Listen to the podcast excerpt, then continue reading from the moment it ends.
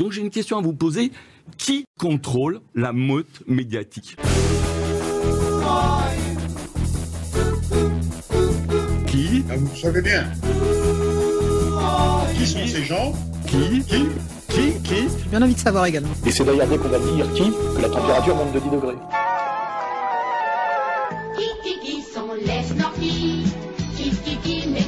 N'y a pas assez d'eux, il faut nous dire de quoi il y a trop. Qui? Ben, C'est la communauté que vous connaissez bien.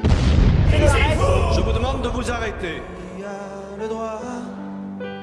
Qui a le droit? Qui a le droit de faire ça? C'est parti, mon kiki. La dernière mouture de Soral a presque toujours raison, a mis le doigt sur une problématique, la question du nouveau paradigme oligarchique et ses conséquences directes, à savoir la redéfinition de la résistance authentique. Et pour le dire plus concrètement et plus trivialement, peut-on résister au nouvel ordre mondial en étant politiquement à voile et à vapeur? On en parle aujourd'hui avec Xavier Poussard, rédacteur en chef de l'indispensable lettre d'information Faits et Documents à laquelle vous êtes tous abonnés bien sûr. Xavier, bonjour. Bonjour Pierre, bonjour à tous. Et avec Alain Soral, président d'égalité et réconciliation et spécialiste des sociologies interdites. Alain, bonjour. Bonjour à tous également.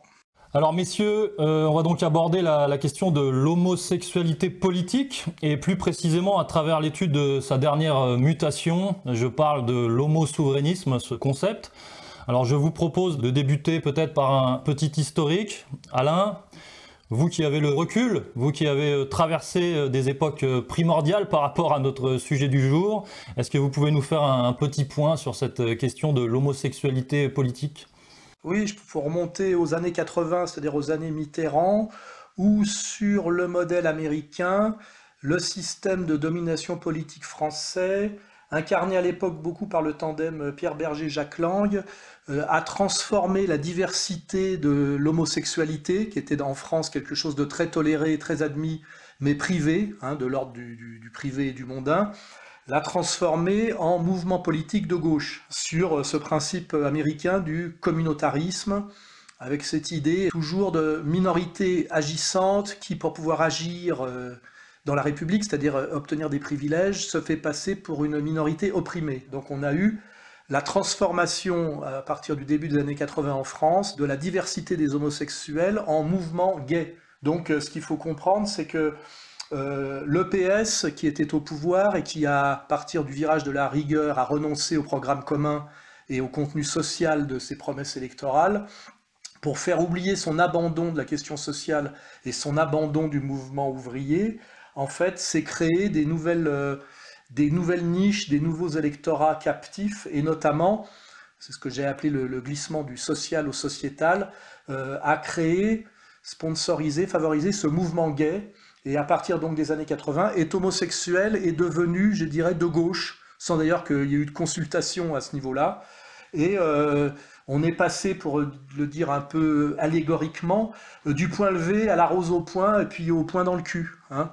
Oui, donc la, la nouveauté euh, aujourd'hui, c'est qu'on passe donc de l'homo de gauche à l'homo de droite. Oui, euh, la nouveauté, c'est celle-là, c'est que entre les années 80 et, hier, on va dire, il était admis que euh, être homosexuel faisait de vous quelqu'un de gauche. Et on a vu apparaître progressivement des homosexuels se revendiquant de droite. Euh, bah, le premier moment, c'est Hénin Beaumont, c'est l'entourage de Marine Le Pen qui arrive je dirais, dans une logique de dédiabolisation, à compenser l'image d'extrême droite par l'image gay. Hein, c'est le, tandem d'Hénin Beaumont, euh, on pourra rappeler les noms.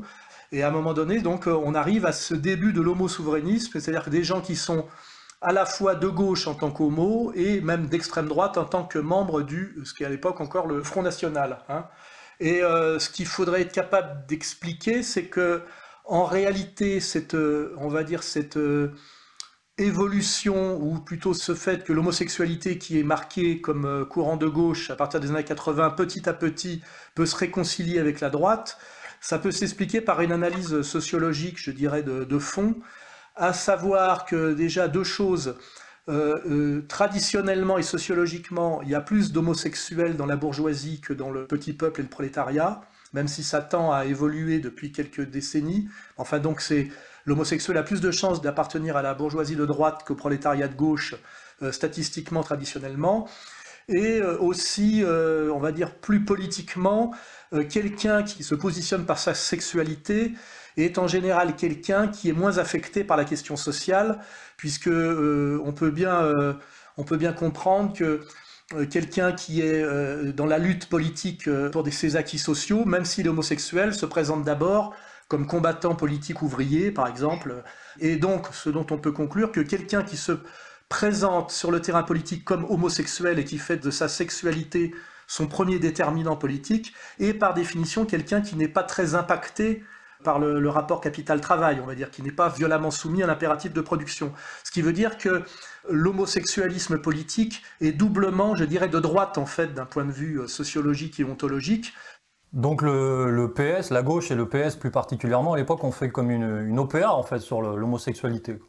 Oui, c'était un peu une, une espèce de fiction de dire que le sociétal peut remplacer le social, c'est-à-dire une pratique considérée comme minoritaire, un peu marginale, et surtout un petit peu persécutée historiquement, ce qui assez discutable, parce qu'en réalité, il y a très longtemps que l'homosexualité n'est plus persécutée euh, en France, même s'il reste encore des, restes de textes de loi qui ont disparu, je crois, au milieu des années, euh, des, années 80.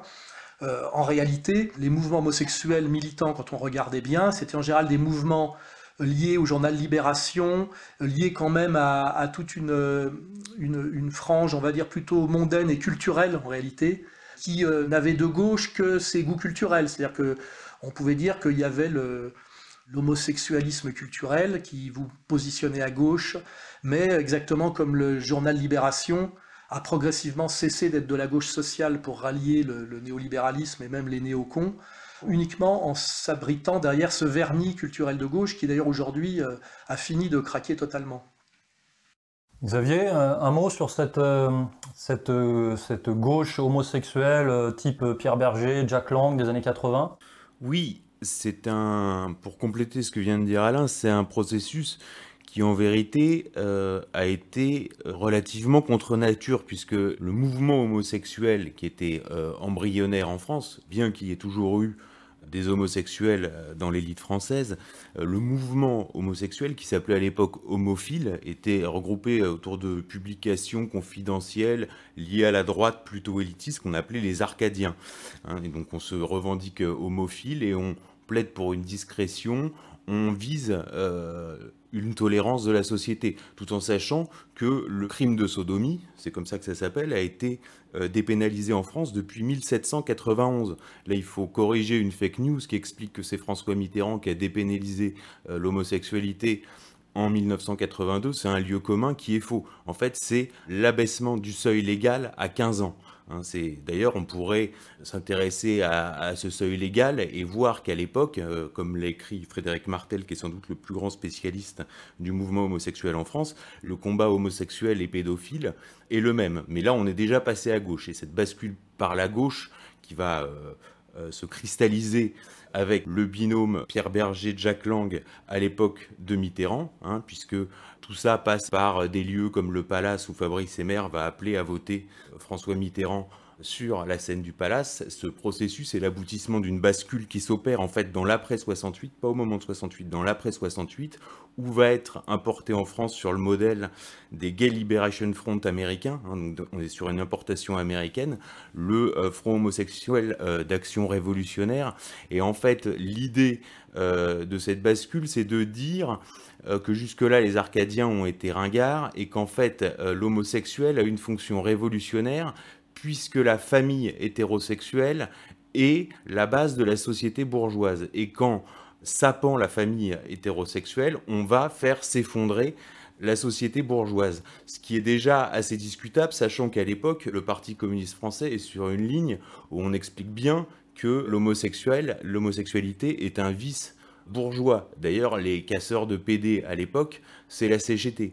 Donc on est dans quelque chose d'assez complexe, mais disons que cette homosexualité révolutionnaire va être récupérée au fur et à mesure, importée des États-Unis, va être récupérée au fur et à mesure, notamment par la Ligue communiste révolutionnaire, qui elle a toujours intérêt à cette époque-là à contrer le PCF et à financer, éditer, euh, distribuer tout ce qui peut lui nuire. Et ça va être la, mutation du Front homosexuel d'action révolutionnaire à ce qu'on appelle les groupes de libération homosexuelle, et où là on va être sur un militantisme beaucoup plus structuré. Donc grosso modo, c'est le passage de Guy Okangem, qui est un personnage assez fantasque, à Jean Le Bitou, qui lui, pour le coup, est est un militant très structuré. Et en plus, l'arrivée au pouvoir, malgré tout, de ces réseaux avec François Mitterrand, on va arriver euh, sur une homosexualité qui, là, pour le coup, ne revendique plus le renversement de la bourgeoisie. Et on arrive même sur une homosexualité de marché.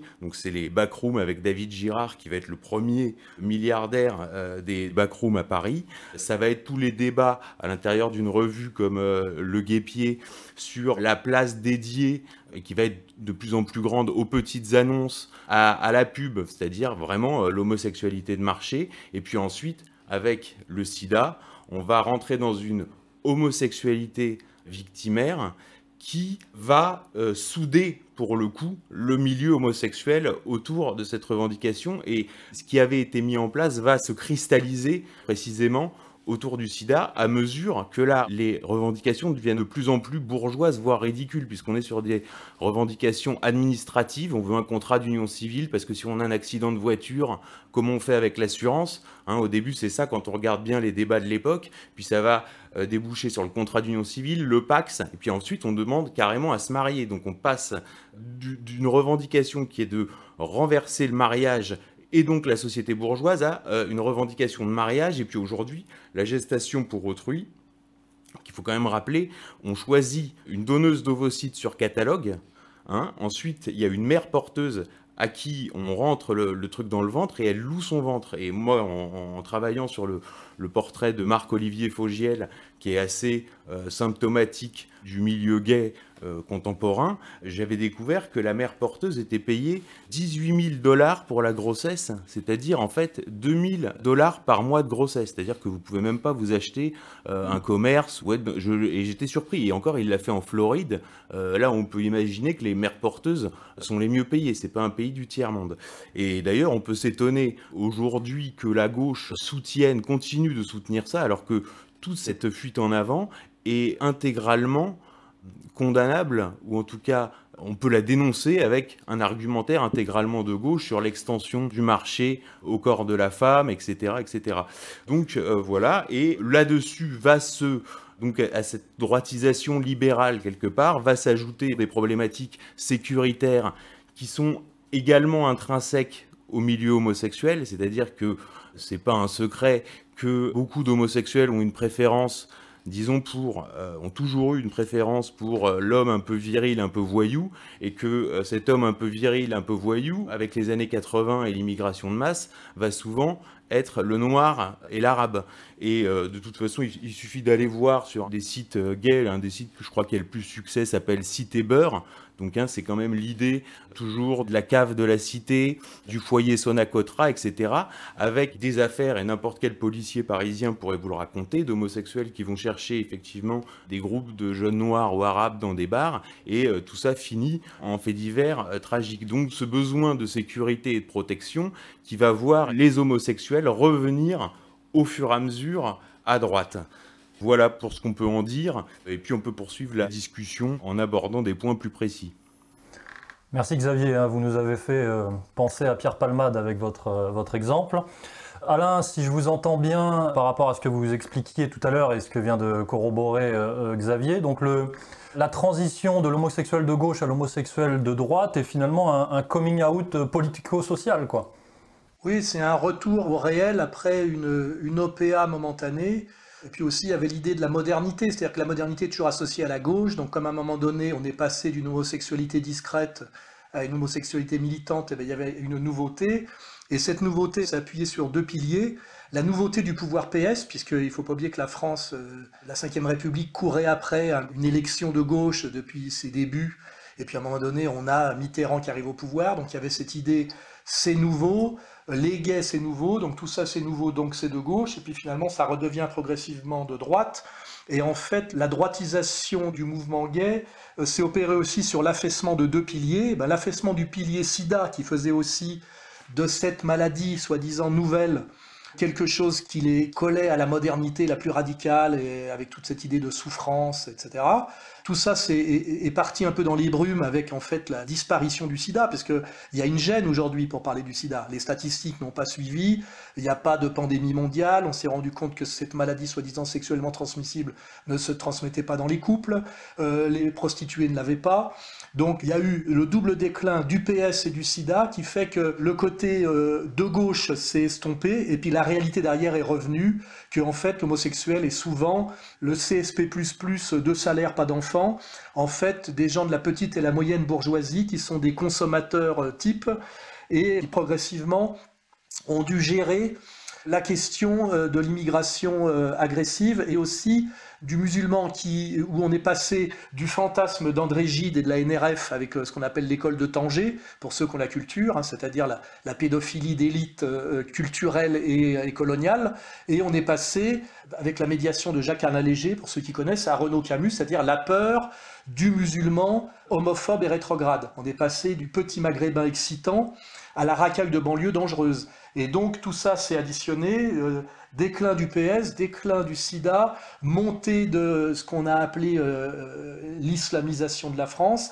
et avec ça, l'homosexuel qui se présente comme tel s'est retrouvé de plus en plus à droite, et le marqueur à la fin le plus fort, c'est que le plus grand parti homosexuel qui à l'origine était forcément le PS, puisqu'il avait fait une OPA sur les homosexuels qu'il avait réhabillés en gays, et bien aujourd'hui, le plus grand mouvement homosexuel de France, ça gêne d'ailleurs beaucoup, c'est le RN, hein, c'est le Rassemblement national de Marine Le Pen. Donc là, on a bien, des années 80 à aujourd'hui, le passage du PS au RN et le passage, de, je dirais, de, Jacques Lang à Marine Le Pen comme chef, chef des gays, hein, qu'on doit d'ailleurs aujourd'hui appeler autrement. C'est pour ça que le terme de homo souverainiste, qui est un terme de Xavier, me paraît très juste.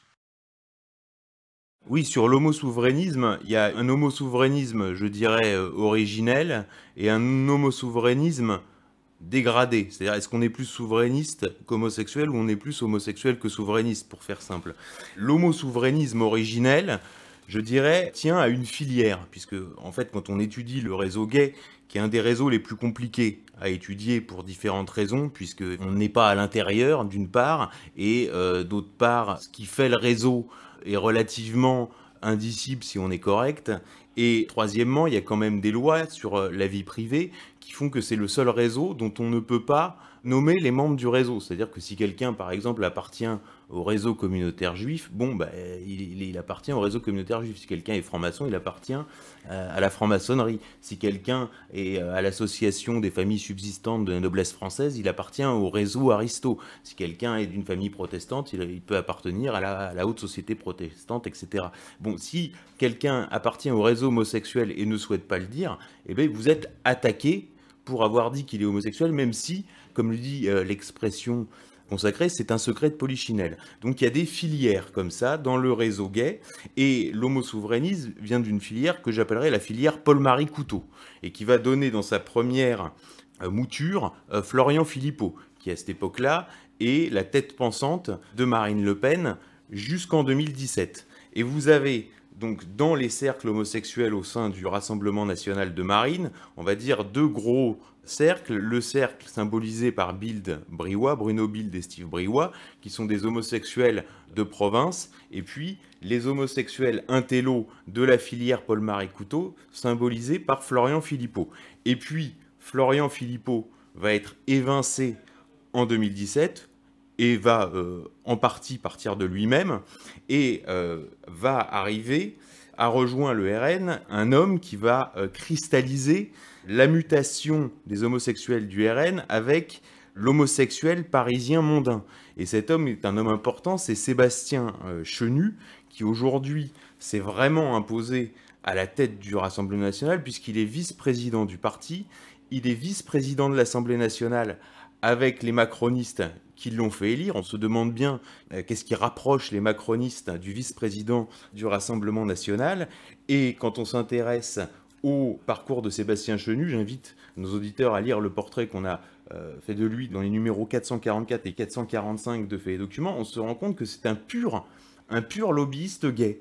C'est-à-dire que lui, il est beaucoup plus gay que souverainiste. À la limite, il est même plus du tout souverainiste. C'est-à-dire que c'est un pur lobbyiste gay. C'était Gaylib, qui était le lobby gay au sein euh, de démocratie libérale puis du RPR, c'est-à-dire au sein de la droite française. Et euh, c'est lui qui a opéré le ralliement de certains euh, milieux gays à Sarkozy en 2007.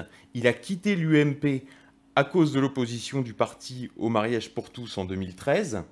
Et il faut savoir qu'avant de rejoindre le Rassemblement national à l'époque, par l'intermédiaire de Bill Briouat, qu'il a évincé depuis au dernier congrès du RN en novembre 2022, avant donc d'intégrer le RN en 2013-2014, il avait contacté les réseaux homo de la mairie de Paris pour intégrer le pôle, disons, culture, c'est-à-dire Christophe Girard, à la mairie de Paris. Il y a un article du Monde qui raconte ça. Et là, ça raconte bien le milieu homosexuel, c'est-à-dire comment on peut hésiter entre rejoindre Anne Hidalgo et Marine Le Pen. Vous voyez, donc là, on est vraiment dans du transcourant. D'ailleurs, le réseau gay, c'est le seul transcourant autorisé aujourd'hui en France. Parce que si vous êtes dans un autre transcourant, vous, vous êtes dans le confusionnisme. C'est le terme employé par les Julien Pain et les, et les.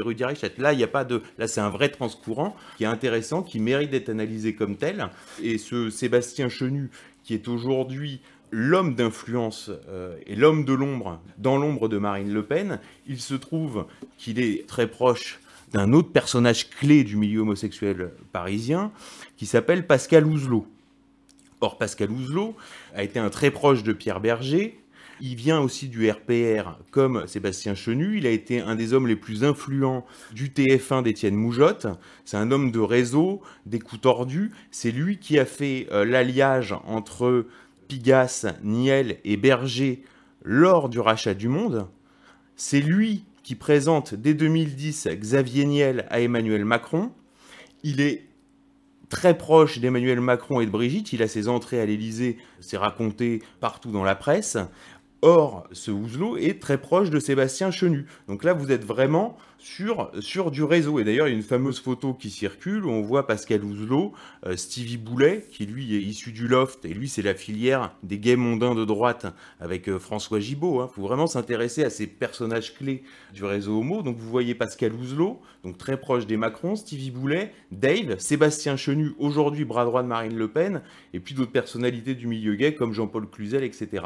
Et donc, il faut comprendre que si les homosexuels ont toujours été très présents dans les élites européennes, on voit aujourd'hui, et en particulier en France et en particulier à Paris, l'homosexualité devenir le réseau de pouvoir. C'est-à-dire c'est plus l'homosexualité qui est pratiquée dans les réseaux de pouvoir, c'est l'homosexualité en tant qu'acte, en tant que euh, sodomie, quoi, qui devient le réseau de pouvoir et le rite de passage. Et je pense que ça, c'est vraiment un fait euh, nouveau et qui prend des proportions centrales, sinon inquiétantes. Merci Xavier de nous avoir brossé. Oui, Alain, vous voulez réagir?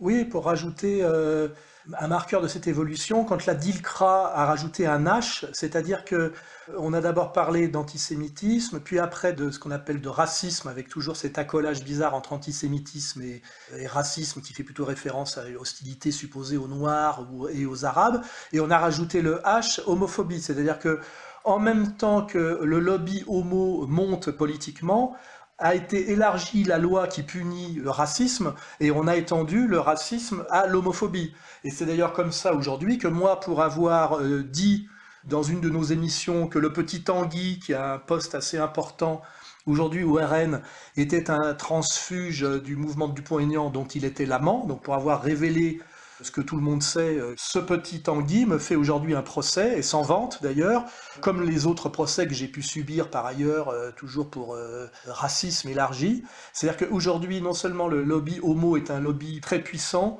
et un lobby en soi, mais en plus, il est interdit d'outer ses membres, sauf s'ils veulent eux-mêmes jouer au coming out, parce que ça tombe sous le coup de la loi. Aujourd'hui, ça tombe sous la loi, et je rencontre le même problème étrangement en Suisse. Le seul procès que j'ai euh, qui tienne la route en Suisse aujourd'hui, malgré diverses tentatives, c'est un procès pour homophobie. Voilà, c'est-à-dire qu'avant il y avait antisémitisme, racisme, et maintenant il y a antisémitisme, racisme et homophobie. D'ailleurs, c'est toujours, ça marche toujours ensemble. Quand un lobby prend du pouvoir, il se protège. Et il se protège en général en faisant voter des lois qui sont censées des lois qui le protègent en tant que minorité opprimée, alors qu'en fait ce sont des lois qui le protège ou qui le favorise en tant que minorité agissante. Il faut toujours bien, dans cette euh, lecture de la communautarisation de la France, qui est censée être en porte-à-faux par rapport à l'universalisme républicain, on a toujours cette idée d'une minorité agissante qui se fait passer pour une minorité opprimée et qui demande des protections à la République qui sont en réalité des privilèges par rapport, je dirais, à la majorité opprimée et à la majorité silencieuse. Il faut bien remettre ces fondamentaux en place que j'ai théorisé et dénoncé dans quelque chose qui s'appelait à l'époque l'Observatoire sur le communautarisme dès le début des années 90. Messieurs, vous avez retracé la, trajectoire, cet homosexualisme politique. Euh, Xavier nous a brossé le portrait de, de, l'homo souverainiste. Est-ce qu'on pourrait aborder ensemble le rôle de l'homo souverainisme justement pour le pouvoir profond euh, actuel? Alain, peut-être? Petite remarque euh, avant d'oublier, ce qui est étrange, c'est qu'en même temps que se passe une droitisation de l'homosexuel, dont peut-être la figure la plus marquante est Renaud Camus, euh, qui aujourd'hui est considéré comme un type d'extrême droite assumé, tout en étant de la, on va dire, de la droite homosexuelle culturelle à l'ancienne. Il est aussi euh, marqué à l'ultra-droite pour sa théorie du grand remplacement. C'est des figures très importantes. De l'autre côté, on a quelque chose de paradoxal, c'est la figure de Mélenchon, qui a une dimension, je dirais, symboliquement assez homophobe, hein, c'est-à-dire qui incarnerait le petit père des peuples à l'ancienne, encore un, résidu de, prestations ouvriéristes. Et c'est marrant comme euh, aujourd'hui Marine est à la fois la Dalida des homosexuels, hein, une icône gay, et en même temps la gauche, euh, même si c'est un alliage euh, hétéroclite là, mais enfin au moins la France insoumise, est incarnée par un type comme Mélenchon qui a un côté ringard résiduel et presque soupçonné d'homophobie comme d'ailleurs il est parfois soupçonné d'antisémitisme. Là, on assiste vraiment à un renversement, puisque la figure la plus importante de la gauche, euh, euh, c'est Mélenchon depuis l'effondrement du PS, la figure la plus importante de la droite, euh, c'est Marine Le Pen depuis l'affaissement des républicains et des libéraux, et en fait, on est relativement à front renversé, c'est-à-dire que la candidate d'extrême droite évidemment ouvertement et symboliquement homophile, alors que le chef de file de ce qu'on doit encore appeler la gauche a euh, comment dirais-je, quelque chose de très néo-machiste et homophobe dans son être et dans ses prestations. Et ça, c'est vraiment euh, un marqueur très important de, la réalité contemporaine. Et donc, euh, pour revenir à la question, la question du rôle actuel de l'homosouverainisme pour le pouvoir profond. Bah, euh, ce qu'on peut déjà dire, c'est qu'aujourd'hui, le souverainisme est un sujet, comment dirais-je, euh, incontournable.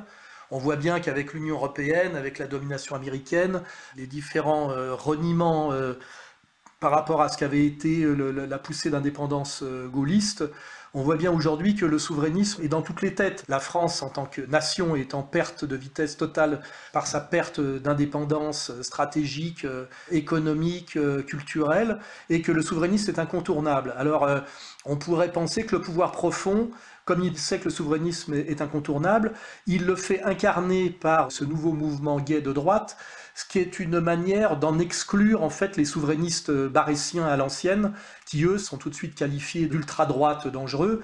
Le symbole, c'est le petit Tanguy qui incarnerait euh, au RN un certain euh, souverainisme et qui m'attaque moi comme quelqu'un euh, de totalement disqualifié politiquement. De confier aux homosexuels organisés la question du souverainisme est une manière, à mon avis, de garder le souverainisme sous contrôle, d'en faire quelque chose de pas trop dangereux, et peut-être même aussi, compte tenu des valeurs qui perdurent quand même dans la société française, de le ridiculiser.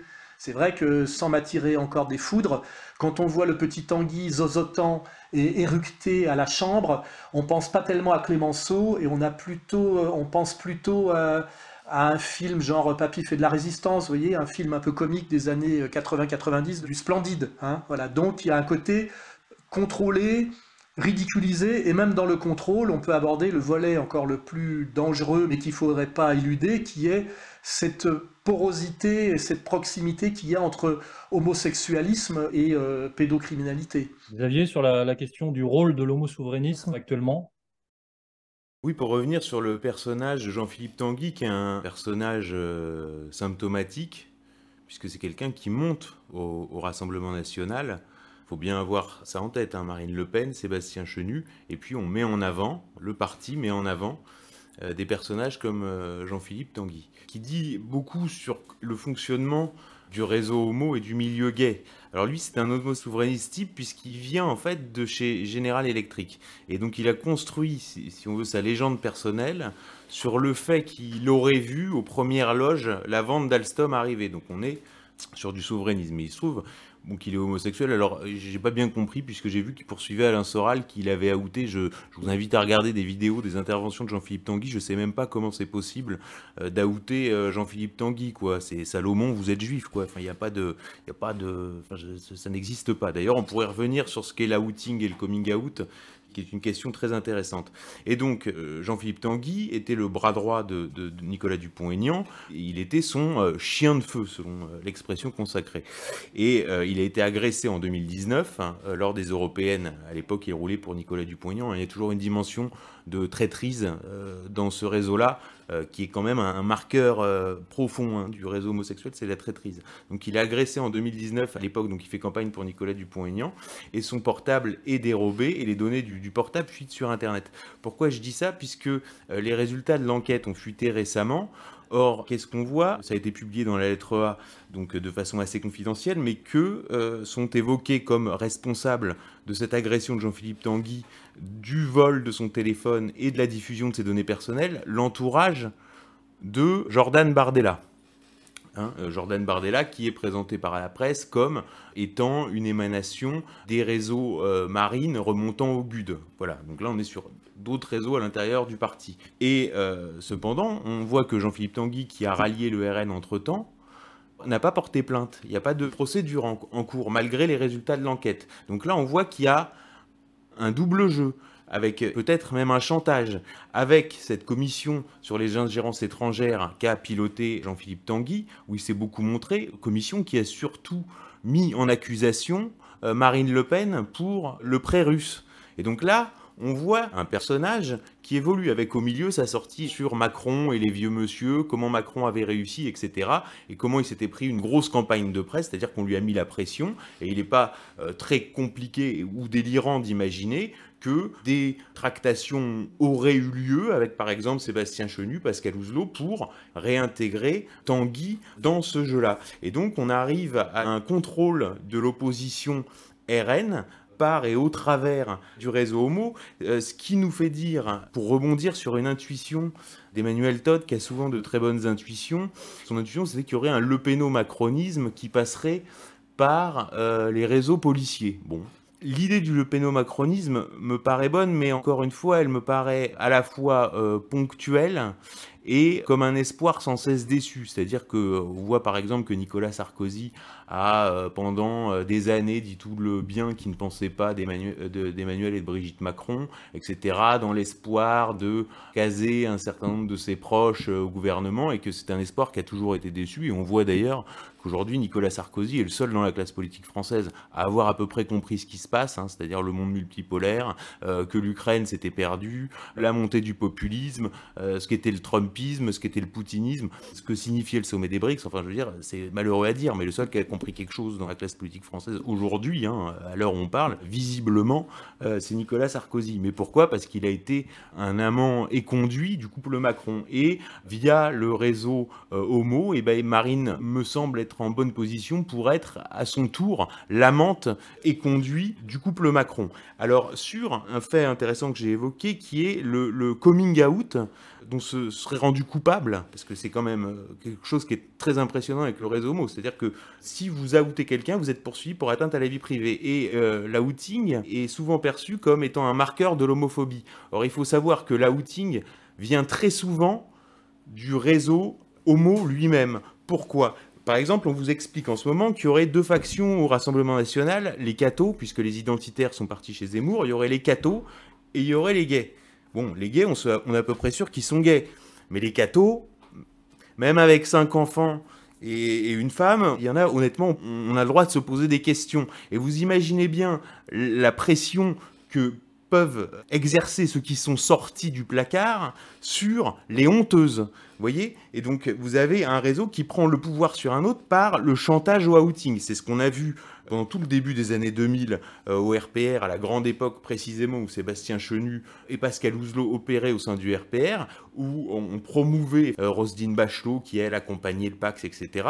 Et on a vu des personnalités qui étaient des honteuses ou, non sorties du placard, comme le ministre de la Culture Renaud Deneudieu de Vabre, se faire outer. D'ailleurs, Philippot a été outé à l'époque, puisqu'il voulait pas que ça sache, mais avait été outé de façon violente comme ça en une closer. Et je signale quand même que le outing, c'est tout le sous-texte de l'affaire Fillon. Quand vous discutez avec des homos à Paris, ce qui les fait tous rire, c'est attaquer euh, François Fillon euh, sur Pénélope, c'était quand même, ça les fait tous marrer, quoi. Et c'était vraiment le sous-texte de l'affaire Fillon, le outing. Et donc, vraiment, euh, l'homosexualité est devenue un fait politique central sans lequel on, peut, on ne comprend rien à ce qui se joue actuellement en politique en France, sachant que, par ailleurs, le coming out est abondamment pratiqué. Aujourd'hui, c'est même plus un sujet, c'est-à-dire que la moitié du gouvernement a fait son coming out. Vous voyez, c'est même plus un sujet. Mais euh, donc la question du outing sauvage, qui est, comment dirais-je, selon la Vulgate présentée comme quelque chose d'homophobe,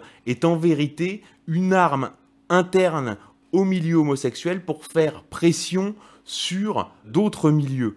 Voilà, et ça c'est absolument central, et je le dis, euh, le le pénomacronisme dont parlait Todd, ça va être Marine Le Pen, amante et conduite du couple Macron. Alain, euh, sur la, question de, de l'avenir des véritables souverainistes, euh, quel positionnement pourrait-il avoir et prendre dans les années, dans les années à venir, vu le constat que vient de faire Xavier? Bah, En fait, on assiste progressivement à une intégration du RN dans l'arc républicain, et même d'ailleurs avec l'angoisse identitaire qui monte en France, euh, on pourrait même dire que le, RN en tant que mouvement idéologique devient le mouvement central en réalité. On voit bien d'ailleurs que la cérémonie inaugurale du mondial de rugby était carrément une, une cérémonie RN hein, d'une certaine manière. D'ailleurs, la gauche n'a pas manqué de le faire remarquer, hein, avec euh, Jean Dujardin en beauf euh, boulanger. Pour ceux qui ont regardé, d'ailleurs, Jean-Mi, je crois que c'était Jean-Mi sur son, Jean-Mich. Jean-Mich. Jean-Mich. On sent qu'il y avait des petits qui rigolaient derrière. Euh, donc on a à la fois le RN qui devient l'idéologie dominante de la France et une marginalisation de ceux en fait euh, qui étaient les, héritiers de Jean-Marie Le Pen, qui sont requalifiés d'ultra-droite. Et on voit qu'il y a en même temps une intégration totale du RN, euh, pas au pouvoir, mais en tout cas à l'idéologie dominante, et une diabolisation extrême de ceux qui incarnent réellement le souverainisme, qui sont euh, non seulement marginalisés en tant qu'ultra-droite, mais criminalisés. Il y a un travail de criminaliser les gens qui sont en fait euh, l'ancienne droite française et qui sont aujourd'hui interdits d'exercer pratiquement euh, par la loi. Hein. C'est ce qu'on appelle les, procès en séparatisme, pour association de malfaiteurs, de tout ce qui maintenant s'appellera l'ultra-droite.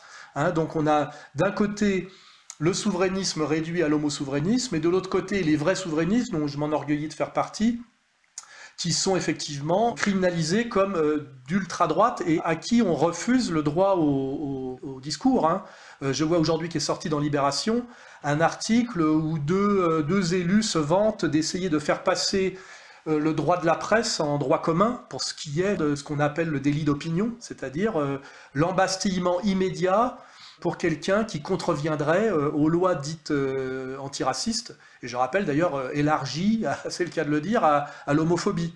Donc c'est ça le constat aujourd'hui, c'est que on peut être patriote à condition d'être gay, et si on est patriote à l'ancienne, on est considéré comme terroriste. Et ça s'aggrave un peu plus chaque jour, puisque là je voyais dans l'article de Libé, bon même si Libé plus personne ne le lit aujourd'hui, puisque c'est ouvertement une feuille israélienne, c'est de dire euh, bientôt on pourra faire extrader les gens qui tiennent tête comme Alain Soral, d'ailleurs, j'étais euh, en tête de l'article, non seulement de les chasser du pays, mais en plus de pouvoir, s'y continuer essayer de s'exprimer, euh, comme l'a fait Victor Hugo à une époque, ou De Gaulle à Londres, c'est de pouvoir les faire embastiller à distance. Hein. Donc on est dans un espèce de paradoxe où on voit monter avec l'homosexualisme quelque chose qui aurait à voir avec la libéralité des mœurs, avec même une certaine féminisation de la politique, donc un certain adoucissement de la politique, pour prendre les, catégories d'Elisabeth Badinter, hein, qui associait toujours euh, féminisation et douceur démocratique. C'est pour ça qu'elle critiquait la Révolution française comme un sursaut machiste, hein. c'était assez délirant. Hein. Et, derrière cette espèce d'apparence, on a en fait une, un durcissement dictatorial de la politique en France. Et ça sert aussi à ça l'homosexualisme, c'est de cacher un peu, derrière la soi-disant liberté des mœurs, qui va jusqu'au LGBT aujourd'hui, hein, de cacher en fait une montée de la dictature et de l'intolérance totale sur les sujets sérieux, pour reprendre les catégories de Kluskar, hein, euh, qui sont très très valides. Aujourd'hui, il faut se poser la question, quand on voit le ministre de l'Éducation nationale, qui a un rôle très important, euh, qui est Attal, on voit que, par exemple, il a la double casquette. Je crois que Mme Bornstein aussi a la double casquette. Donc ça aussi, c'est un sujet. On a l'impression aujourd'hui que pour être de la, de la domination, il faut euh, accumuler et croiser et additionner les réseaux communautaires, et qu'aujourd'hui, en haut du système de domination, il y a pas mal de personnages qui ont la double casquette. Et en guise de conclusion, Alain, je voulais vous interroger sur, parce que vous êtes quand même le grand sociologue français euh, de la féminisation euh, de, la société, est-ce que d'après vous, ce dont on vient de parler, à savoir euh, le, parcours, la trajectoire de l'homosexualisme politique, est-ce qu'il y a un parallèle à faire en termes de bouleversement entre la féminisation de la société et l'homosexualisation politique? Oui, oui, bah ça participe du même processus.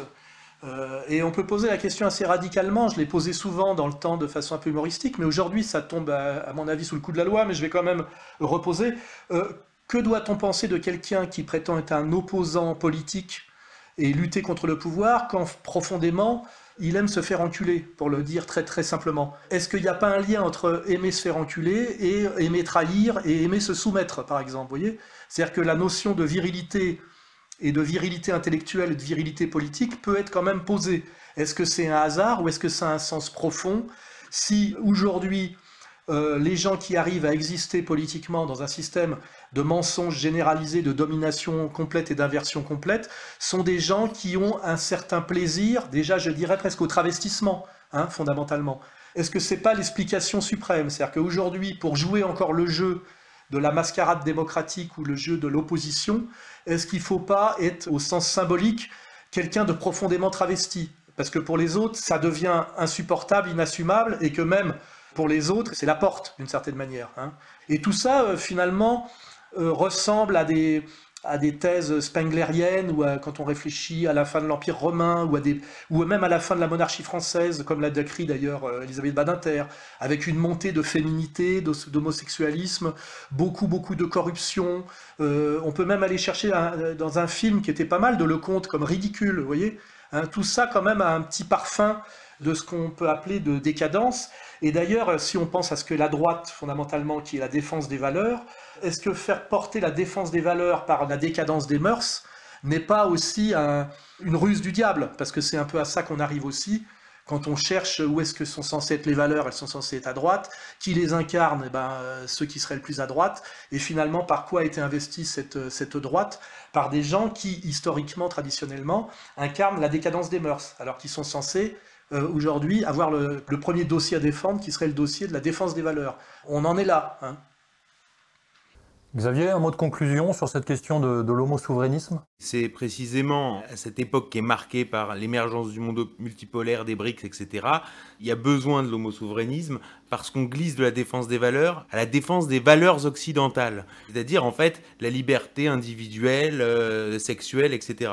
Donc voilà, et ça, c'est vraiment un vrai marqueur. Marine Le Pen, donc, qui s'appuie sur le, le réseau homosexuel, on pourrait d'ailleurs établir un parallèle entre Marine Le Pen et Zemmour. C'est-à-dire que Zemmour dit j'ai l'applaudimètre à, la synagogue, et c'est vrai qu'il fait, euh, il dépasse 50%, je crois, chez les franco-israéliens de Netanya, enfin, il fait des scores très impressionnants, donc c'est vrai que la base juive est avec Zemmour, et de la même façon que euh, l'applaudimètre, sans doute, euh, Marine Le Pen gagne-t-elle à la Gay Pride sur Emmanuel Macron? Sauf que dans les réseaux, il y a des gens qui pilotent les réseaux et qui ont le pouvoir sur le réseau. Et comme Zemmour, qui a fini par se faire traiter d'antisémite par le grand rabbin, on voit que euh, les personnalités vraiment influentes du réseau LGBT, je parlais effectivement euh, de Pascal Ouzelot, mais je pourrais aussi parler de personnages comme Jean-Marc Borello, auquel on a consacré un important portrait dans notre série sur jeunesse, éducation et sexualité en Macronie. Là, on est dans la tête du réseau LGBT, et je peux vous dire qu'on est euh, derrière Macron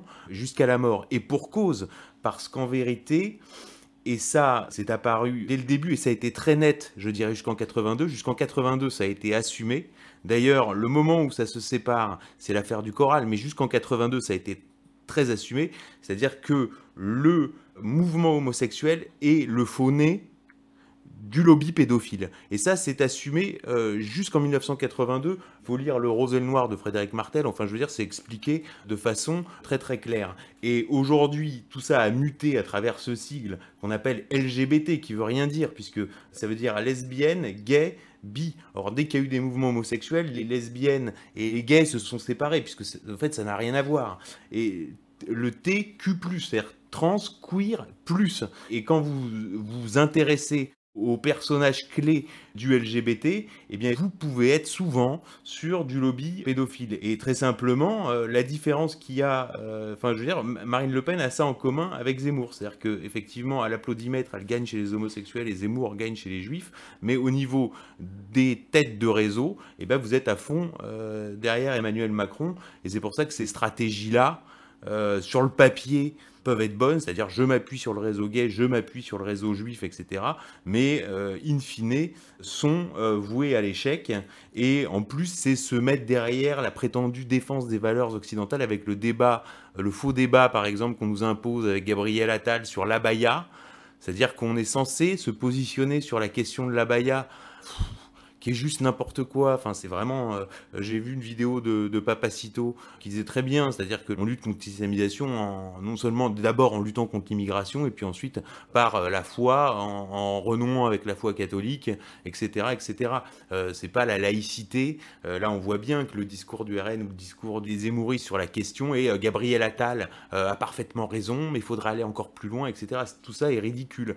Et le rôle de l'homo-souverainisme, c'est comme opposition contrôlée politique, c'est d'échapper au, vrai sens de l'histoire, qui est précisément le vrai souverainisme, c'est-à-dire tout ce qu'avait annoncé De Gaulle dans sa politique extérieure est en train de se réaliser partout dans le monde, c'est-à-dire que le monde entier devient gaulliste, que ce soit avec des multi-alignements, des ouvertures, il n'y a plus d'alignement, c'est ça le, fait nouveau avec Poutine, euh, Modi, Erdogan, Xi Jinping, ils sont tous gaullistes.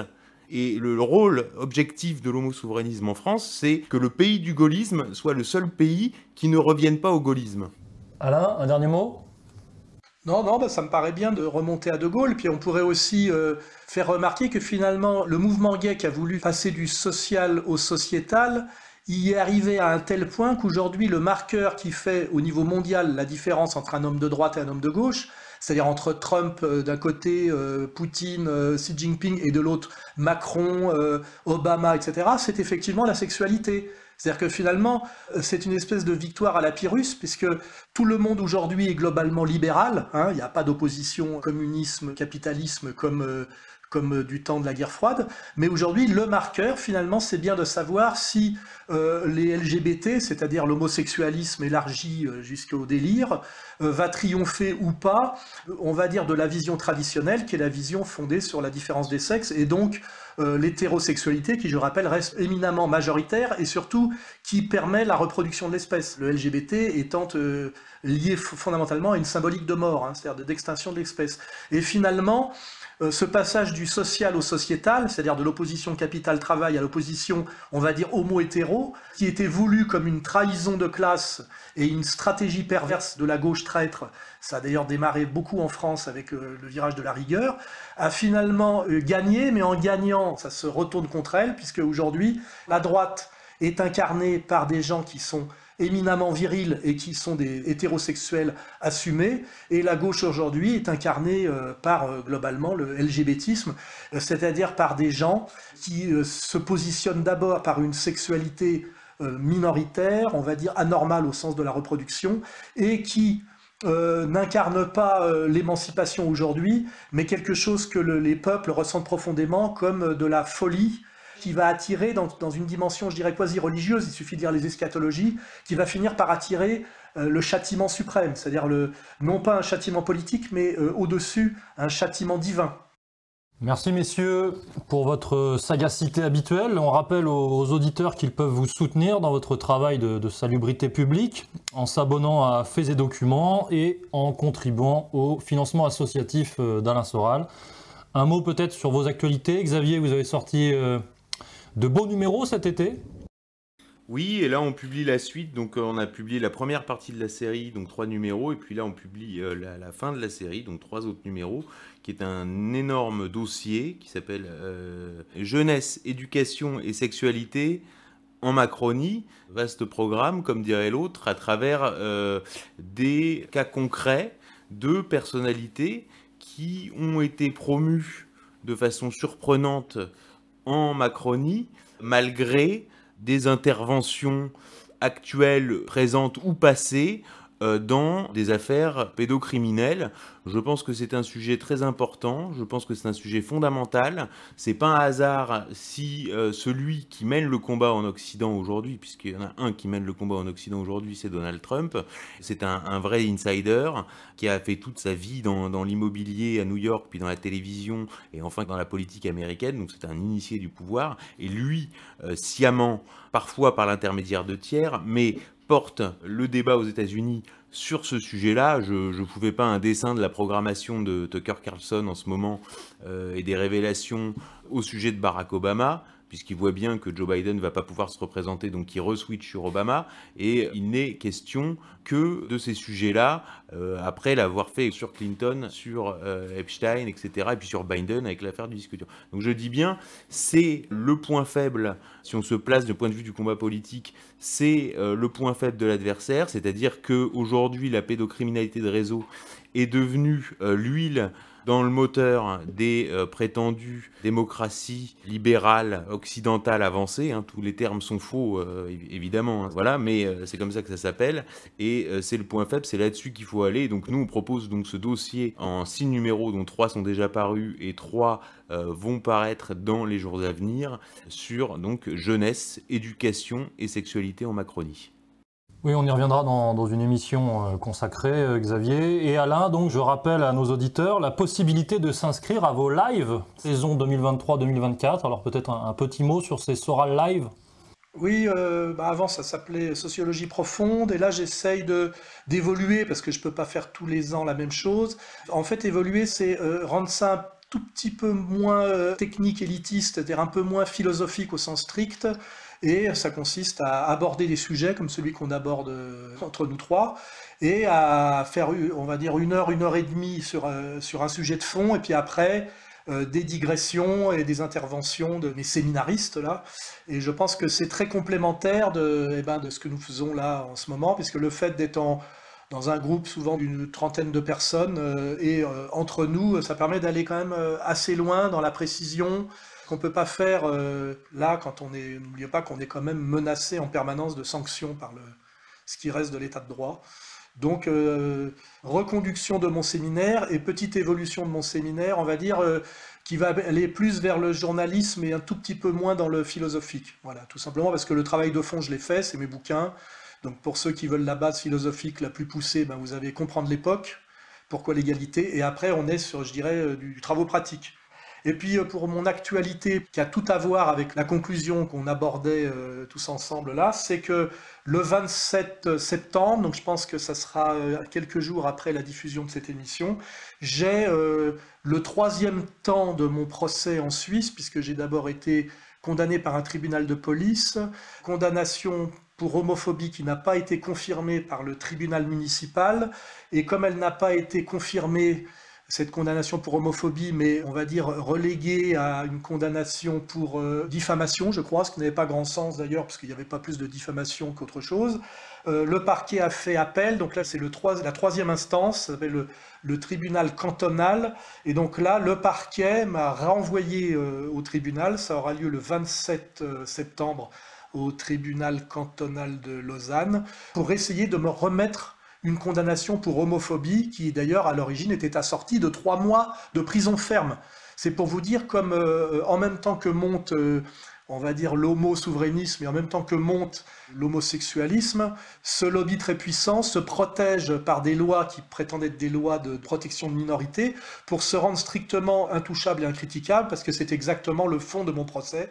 Je m'étais permis de répondre à une journaliste qui, selon moi, me diffamait et j'expliquais son article à charge par son positionnement politique, c'est-à-dire d'où parle-t-elle, et simplement pour avoir dit d'où elle parlait, c'est-à-dire être allé chercher sur Internet en quoi elle était militante et quel était son CV, j'ai pris euh, en Suisse, un pays de tolérance, de démocratie avancée, etc., une condamnation pour homophobie contre laquelle je me bats et je me débat. Et, et ça, c'est vraiment le marqueur de la, de la modernité, c'est que je ne suis pas très ennuyé en Suisse par le, on va dire le lobby euh, qui correspond en France au CRIF et qui s'appelle ici, ou la LICRA qui s'appelle la CICAD. Je suis relativement tranquille à ce niveau-là, mais par contre, je subis les foudres et je me fais attaquer de plein fouet par en fait ce qu'il faut bien qualifier de lobby LGBT qui essaye de me faire mettre en Suisse en prison. Voilà, parce que j'ai osé répondre et tenir tête. Hein. Donc ce procès est vraiment euh, le marqueur du sujet euh, que nous avons abordé euh, aujourd'hui, ensemble. Merci Alain, merci Xavier. C'était C'est parti mon kiki. Merci à tous et à la prochaine émission.